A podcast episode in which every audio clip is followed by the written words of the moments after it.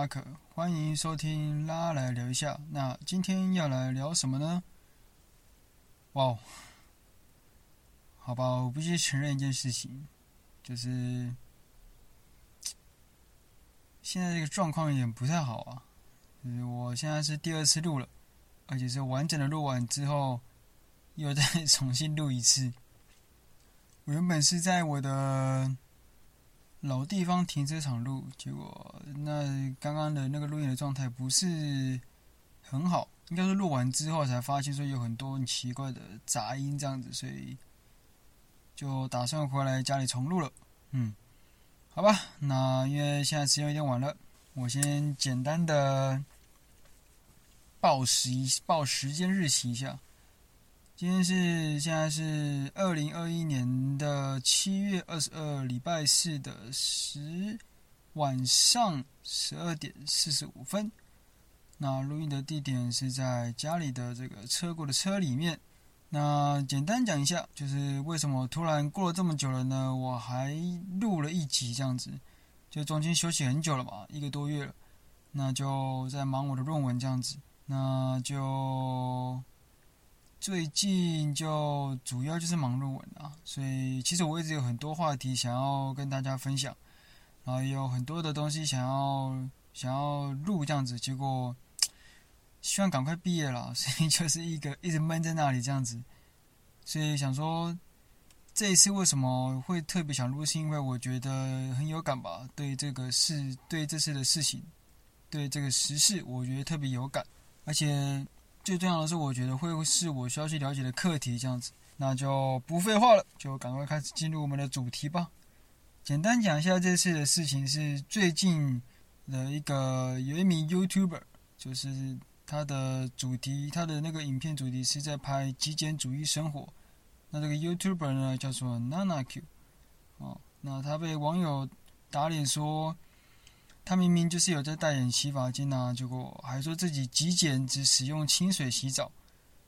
那再来说什么他只用擦屁股哦，不用卫生纸，结果自己的影片却有拍摄到就是有卫生纸这样子，所以就有很多网友骂他言行不一啊，什么之类的，说谎啊，甚至还被挖出来就是他疑似他他盗用一名摄影师摄影师的照片，然后疑似贩售这样子，他说。盗用临摹之后，然后疑似有贩售。那对这些事情呢，针对这些指控，就是 NanaQ 他目前已公开声明澄清，就是他没有贩售。对，但是他一开始拿来画的时候，是因为然后公开这个他的那个画，是因因为他找不到那个照片的来源，所以他没有标示清楚这样子。所以他后来也有联系到这个作者，然后有道歉了。那这个作者也原也原谅他了。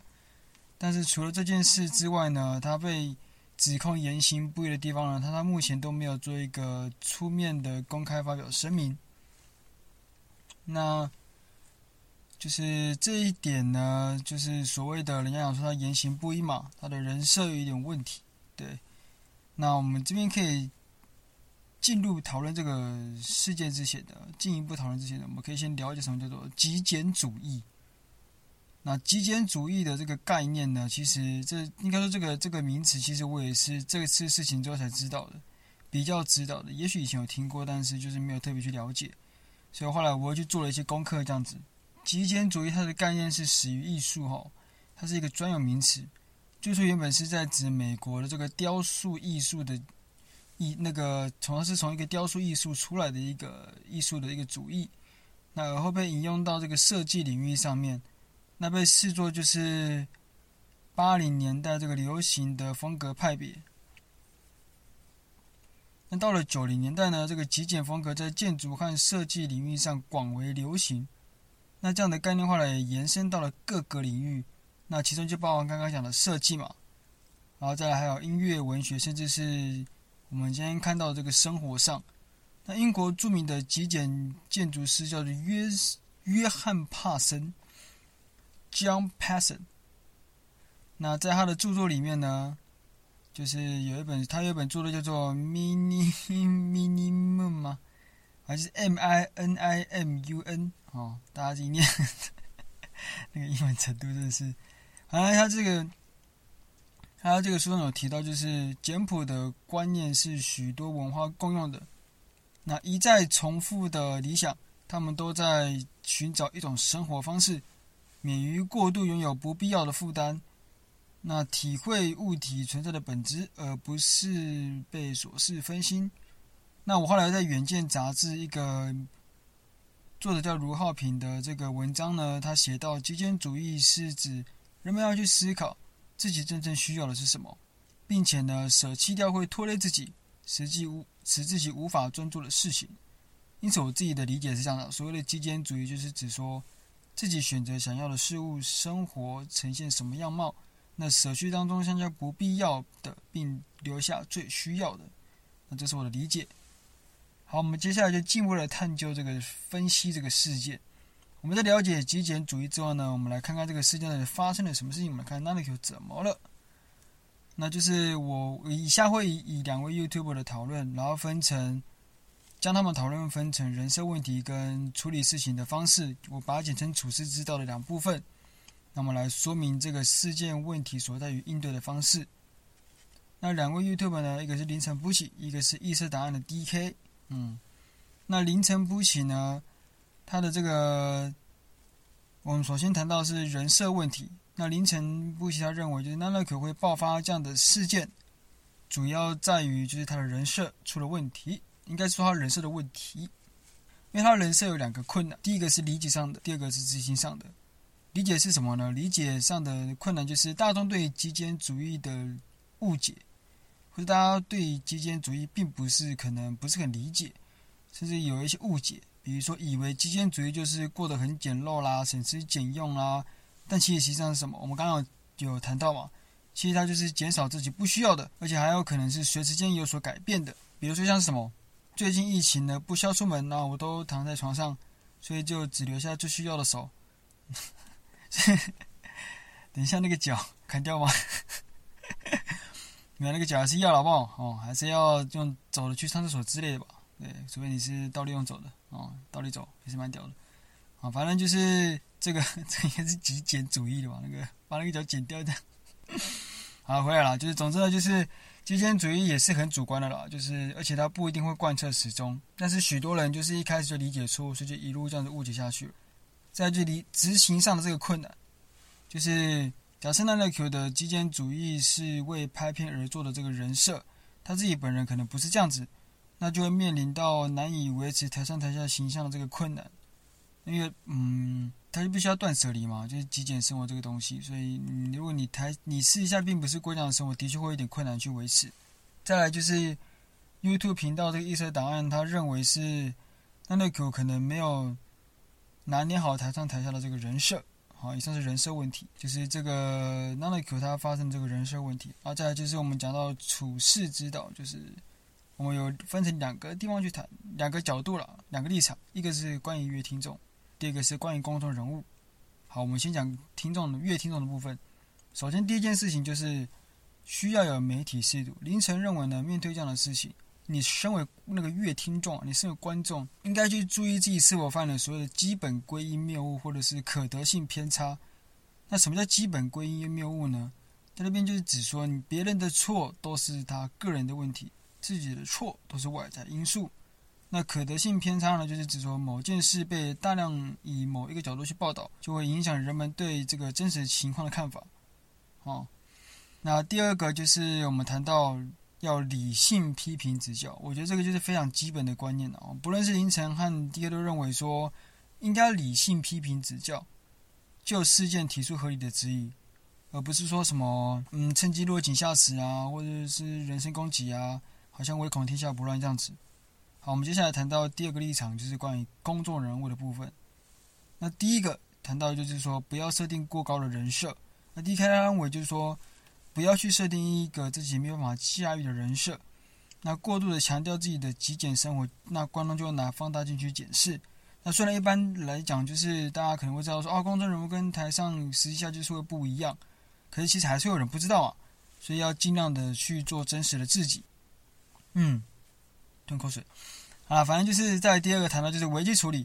那凌晨认为就是当公众人物啊，当你遇到像这样的公共危机的时候。先道歉或是澄清，而不是马上去什么删留言。那像那个，他就是用删留言的方式嘛，对，或是把人删掉，太激烈了啦。啊，他没这么做了哦，就是反而不是去删留言，就是这样你。你去删留言的话，反而会让人家觉得说，哎，你是不是想隐瞒什么东西？对，这样反而会造成就像提油救火一样。好，以上就是这两位，我觉得算是蛮理性去讨论这件事情的 YouTuber，而且我觉得他们想法都蛮不错的，所以就把它整理出来。一方面是分享给大家，二方面也是，就是也是拿来提醒自己做功课。对，那嗯，反正就是我自己也要做一些回应啊，对不对？那第一个就是人设问题的回应。我觉得这起事件就是的的确就像凌晨说的啦，就是你设定这个台面上的形象，也就是人设的时候，可能会有他的理解跟。自己处在不同的平行线上，或者是执行执行上的这些困难，你 DK 说的就是说，台上台下没有维持相同形象的这些问题，哦，这个我觉得也的确是如此。好，那我们就来看，就是我自己觉得这是怎么样去面对这些状况，我自己提出的一些处事之道，比如像是如何面对人设问题。第一个就是我们谈到阅听众如何面对人设，对公众人物的人设。那关于这点，我自己觉得可以先想人设是什么。就当我们这些听阅听众在看到这样的状况的时候，我们可以先想：哎，什么叫人设？那我们自己该如何面对人设问题？那为什么我会觉得所谓有人设崩坏的问题？那以下我回答这些疑问，那这个都是我主观的看法。我认为呢，就是说人设顾名思义就是一个设定嘛，人物设定，它只是一个可能你像上台演戏的角色设定，那不一定就是公众人物私下的个性。哦，崩坏这个出发点就是。你站在乐听众的角度来看，就是他们以为公众人物台上台下好像要一样，那出现了不一致，就是乐听众就会觉得说公众人物的人设崩坏。那就是我再重申一下，那这我接下来要谈到一些我个人主观的看法。我觉得当发现人设不一致，会觉得就是被骗或者是失望时，也许可以从三个角度去想。第一种就是你可以去想说，哦，那只是公众人物在舞台台前的表演的角色设定。所以可以将这个角色与现实中的他做切割，当然就是说这也要看公众人物自己是不是也是这样子定义了，而且也要看是频道或是节目的性质是哪一种，性质是哪一种。比如说像是如果是戏剧，那确实就会有一点差异嘛，对不对？即便你可能是单口喜剧、单口相声，对，那演员也会表示自己说在舞台上面是有自己的一个舞台人格，有一个人物的一个人设。那观众多少也会知道有，也多少会这样的一个基本的认知。那我觉得这是你可能像是喜剧会这样子，但如果你今天是一个谈话性的节目，就是一般你可能就是就单纯的论述一件事情。那像这样子，人家可能就会觉得说啊，你可能就是这样子的一个人。那我觉得或许就要先说明澄清这样子。我自己觉得是这样子啦，对。比如说来谈一个我也蛮喜欢的 YouTuber 了，比如说像是志祺七七。我就会觉得说，哦，他本身在，呃，讲那个什么讲坛上面就很理性嘛，那他他的表现也很理性，而且他的一个呈现方式，就是不像是在演戏，而且我就会莫名的就去，也不是莫名啊，我就连接说啊，他私底下肯定会是这样的一个人，对，我也会觉得说啊，他可能就是这样的一个人，所以。也许就是所谓的人设这件事情，就是有时候就是是双方要有一个呃，当然会认知上的落差了。所以我觉得，如果像是这样子比较没有让人家觉得说有戏剧成分的性质的节目，可能需要去嗯，不用刻意吧。也许是发生事情的时候可以解释一下这样子。发生一些像类似这样的事情的时候，也许可以澄清或者是解释。那如果更好的话，也不是更好了，就也许另外一种做法可能就事先讲，对。那就是看个人啊，对。而第二种就是有没有可能是可以去想说有没有可能是人设虽然冲突，但其实两种都是这位公众人物的个性性格。我觉得就是人的个性本来就会可能不是这一种嘛。那有时候会觉得人可能矛盾，那就是说你今天啊怎么突然你的个性这样，然后怎么后天突然就变这样？那可能也是有这样的一个状况。而且通常就是一般人都会想拿出最好的一面给大家看嘛。就是我想，这种这样的情况可能不会只发生在公众人物上面。我们在，呃，比如说我们要做简报，或者是我们在心仪的对象面前，那我们肯定会想说，就是，呃，把最好的给主管看，把最好的给教授看，把最好的给自己喜欢的人看。那人家可能就看到我们，哦，主管看到我们，哎，我们在台上是这样子表现的，或者说我们喜欢的人看到，哎，我们是这样表现的，他们可能就以为说我们私下会不会跟同事之间相处，跟家人之间相处，会不会有可能也是一个口条这么好，或者是性格这么好，或者是形象这么清凉的一个人？结果后来我们发现说，哦，就是个就是一个高八蛋之类的，那讲话就是一直在一直在当字，对。他们就会崩坏嘛？哎，奇怪，那只跟我看到它不一样。就我觉得这两种状况也有可能是这个状况，可能也是这样子。一种就是我刚刚讲的，你会想拿最最好的给大家看；然后第二种就是他的个性可能本来就是因为人而不同。对，好，我们进入到第三种，你可以怎么想？哦，哦，我我要再再解释一下，就是什么叫遇到人而不同？就是其实有时候，嗯。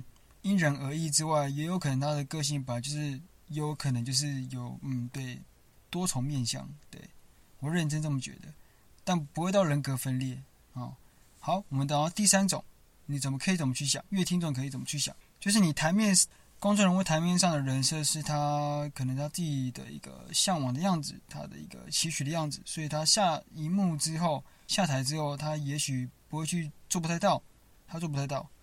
但我觉得这当然可能就是公众人物自己要先讲好，好，或者是说这个台上台下的落差，或者是说他下台之后的那个那个不一样的那一面，不会说犯法或者伤害到人，对，就是还是要一个这样的前提，就是我觉得可能落差可能会落差太大的话，也许要先做好一个澄清的举动之类的，好，说明的举动，这第三种，因为听众该怎么去看这样的事情，那。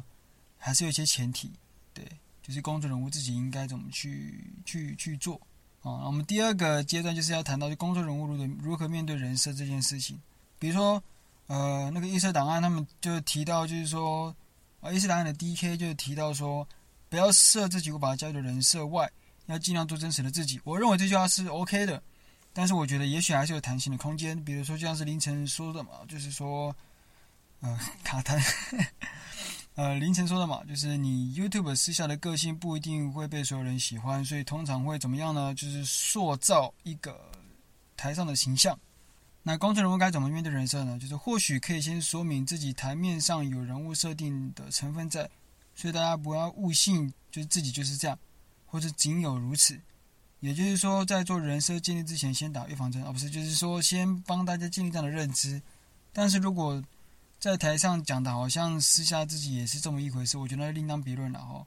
那我自己的一个做法就是，我相信我的老听众应该都有去听到我前面几集也有讲到说，也我自己有时候也会在录 podcast 的时候也会做一点点的一个，我有时候也不会觉得是，也不会觉得一定就是舞台人格啦，也许有一点点，就是可能会稍微夸张一点。但是如果我今天私下跟别人讲话到一定的阶段的时候，也许我就会到这样的状态状态。对，反正也许有一点点，我也不确定。反正我也是会先讲一下，我可能会放一点点的舞台人格进去，就是我先做一个说明啊。对，好，那我接下来谈到我自己想到的一个处理这样子的一个事情的一个方式，就是危机处理。我们第一个先讲到危机处理。如果今天是我遇到呢，就是我除了道歉之外，就是我要加上露腹肌。好，认真讲啊，那就是。从上面我们可以知道那个嘛，就是很多人他不会知道什么叫做极简主义，所以如果今天是我的话呢，我我会怎么做？我可能会先向大众道歉说啊，就是造成大家的的那个社会的纷乱啊纷扰，然后再解释自己，我自己觉得极简主义是这样子，就是跟大家讲自己的认知是什么，自己的定义是什么，对极简主义的这个解释讲清楚，说明白。然后解释完之后呢，再道歉说：“哦，抱歉，那我还是造成大家的误解了。”嗯，就是这样。我如果今天是我的话，我可能会这么做。好，第二个就是我们来谈到，就是设定前要先做说明。好，这个又重复了，我就是这么爱重复。好，很多人不明白就是什么叫极简主义，所以哦，这个不一样啊。这刚刚讲的那个说明是关于人设的说明啊，这个是关于极简主义，就是你要做这个主题的说明，就是。很多人不知道什么叫极简主义，所以你在开设这样的频道跟节目之前，先做好解释再行创作。我觉得这个也是让自己跟乐听众处在一个统一认知的平台上。啊，第三个就是，嗯，处呃那个就事论事，不要人身攻击啊。就是我们这些乐听众，哦对啊，这个处事之道呢，是我忘了分了哈。危机处理的方式是比较属于呃公众人物，那设定前先做主题上的说明，这个也是公众人物。然后再就是就事论事，不要人身攻击，这个是比较偏向呃越听众的部分，就是要就事论事，你才可以真正解决问题。反正就是你要去想嘛，就是你应该也不会希望别人这样子对你，所以要多点同理心。我们不要去做一些无谓的人身攻击跟谩骂。好，再就我们谈到我自己谈到最后一个就是反思这样子，关于台上台下前后不一致这一点，大家要去注意到了，就有点像是凌晨说的，人会随时间改变嘛。再来就是说，当我们指责别人前，我们也可以借着去反思说，哦，我们自己会犯相同的错，而且当这样这样子的错真的有必要被挞伐到人身攻击，或者是无限上纲的被谩骂、的谩骂吗？可不可以双方都先好好的厘清资讯上的落差？或者是找出问题所在呢？好，那再来我也反思到说，关于刚刚有提到了的单口相声、脱口秀、迷音等等，那也常常会开这样子的玩笑。这时候可能就会有人提出质疑说：“哦，那些喜剧演员啊，就是网红啊，迷因，就可以这样讲吗？啊，我们就不能这样留言吗？”就是关于这点，我自己觉得这有可能谈到场场域的问题。就是留言平台它并没有像脱口秀般的前提设定，就是说。哦，这些都只是喜剧啊，是演戏，大家笑笑就好了，千万不要当真，甚至拿去攻击当事人。就是喜剧有一个这样的前提嘛，而且喜剧重点是你笑完之后，你应该去反思它背后的一个议题才对。那至于迷因梗呢，甚至是地狱梗，我在想说，或许可能就是留在私人社团或者是表演场合，那不要轻易的公开。那这或许也是一种不是不造成就是说呃纷乱的一个做法。那就是所谓，当然啦，我觉得也不是说，嗯，创作自由嘛，言论自由，所以重点在于说你，你其实也是可以公开，但这边就要交给你阅听众怎么去辨明是非或是理性判断。当然，你今天公开的前提也是要，也是要让大家知道一件事情，说，嗯，以上不代表本台立场这样子。哦，这这是不是也很好用啊？反正就是你应该去想说。我今天讲这件事情的动机跟目的，也许这个也可以一并的去你的创作的理念动机是什么？也许也可以说一声。对，那我希望大家就是可以开玩笑，但是可以搞清楚场域。那我也希望大家可以就事论事，不要人身攻击，随意恣意的去那个谩骂。对，那我觉得这个很重要了啊，所以也希望大家说，呃，可以对好好去想想，好好讲话。嗯，那因为真的很晚了，就好了，OK，拜。